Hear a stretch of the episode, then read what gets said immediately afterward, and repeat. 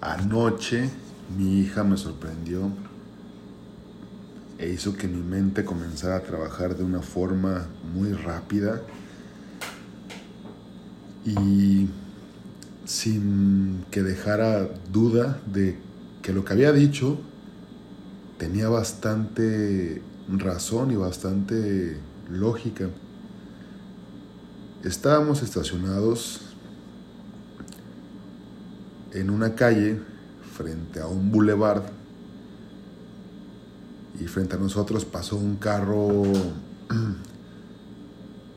con caña, mejor dicho, un camión, un Torton, para ser específicos. Y como era de noche, este camión había prendido todas sus luces exteriores. Algunos conductores, los dueños, les encanta que sus vehículos traigan muchas luces como si fuera un árbol de Navidad. Y este no, era, no fue la excepción. Traía bastantes luces. Y a pesar de que a mi hija le encanta la Navidad y los árboles y, y se asombra con la luna y las estrellas, pues bueno, este adorno no le gustó. Y me dijo, mira papá, ese camión. Yo le dije, está bonito. Me contestó, no papá, está feo. ¿Mm? Hasta ahí quedó por algunos segundos.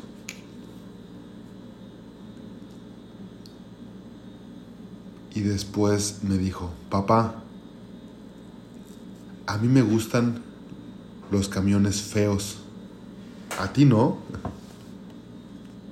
Y me quedé pensando, o sea, esa pregunta y esa forma de razonar me impactó, me impactó porque tenía toda la razón, toda la razón.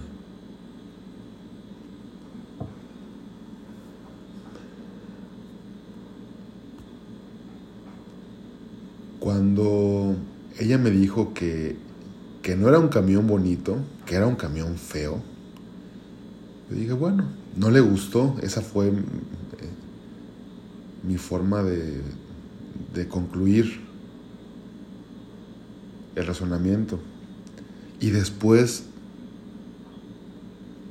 me dijo, papá, a mí me gustan los carros, los camiones feos. Cuánta razón tenía. Y es que la sociedad nos ha hecho pensar que ciertas cosas son buenas, algunas cosas son bonitas, cuando todo debería depender de, de nuestros sentidos. Quizás lo que para, para mí no es atractivo, para otra persona sí lo sea. Y es que, pues bueno, vemos 7 mil millones de, de, humanos, así que, ¿por qué todos deberíamos ser fanáticos de, de Ronaldo? Eh, porque a todos nos debe gustar el mismo perfume y también porque nuestro destino favorito debería ser las Maldivas o el Caribe y porque a todos nos habría de gustar comer vegano. Es algo bastante complicado, tiene mucho que ver con la información que consumimos tiene mucho que ver con las redes sociales, obviamente noticias, telenovelas, eh, películas. Y pasa lo mismo con las personas, ¿no? Creo que a nivel mundial, por mucho tiempo, el estereotipo de la mujer perfecta fue la rubia,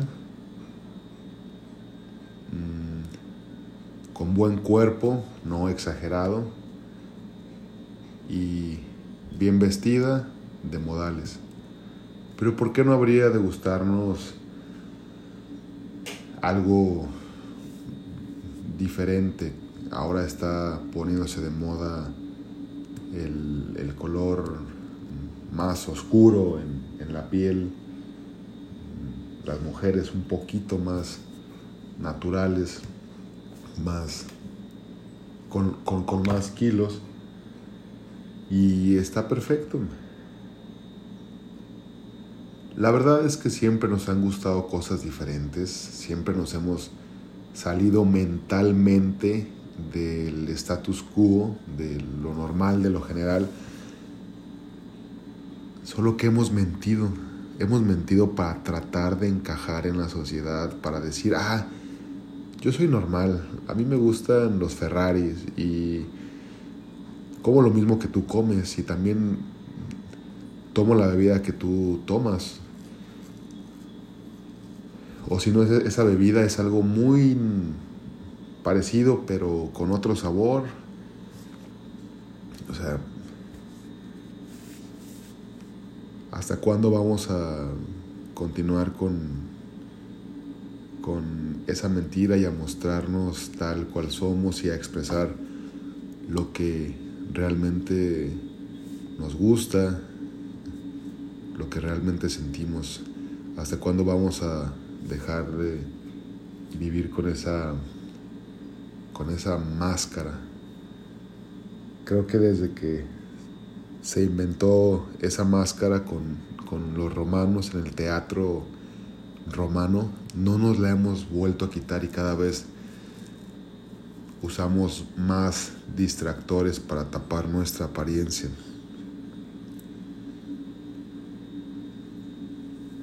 Y también para hacernos creer a nosotros mismos que, que la estamos cubriendo. Porque cada vez tratamos de, de usar una marca más cara que la que estábamos usando anteriormente en cuanto a ropa, en cuanto a calzado. Si antes me compraba unos zapatos de, de mil pesos, ahora quiero unos de siete mil porque, ay, ya...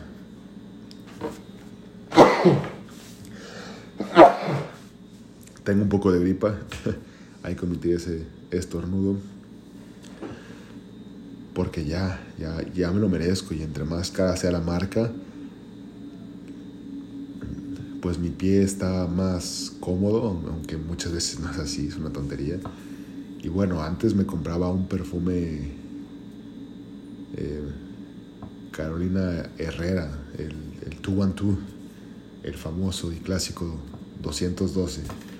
Pero ahora pues gano más dinero, traigo otro vehículo más caro que el que traía hace dos años y ya el, el Carolina Herrera no me gusta, ahora pues debo usar un perfume de 7 mil pesos de otra marca francesa. Y tratamos de cierta manera ocultarnos, seguir ocultando olores que, que nosotros mismos producimos, como lo es el, el, el sudor. Tratamos de ocultar sentimientos, pensamientos, todo para encajar en una sociedad que está igual de perdida porque está igual de bombardeada de información. La gente real, real, creo que es muy, muy poca. O cuando nosotros nos mostramos completamente vulnerables y tal cual somos, son en contadas ocasiones porque tenemos miedo a que nos rechacen al rechazo social, a no encajar. Pero dicen que cuando nos mostramos de esa forma es cuando realmente encajamos en donde deberíamos estar. Así que piénselo, es una tarea.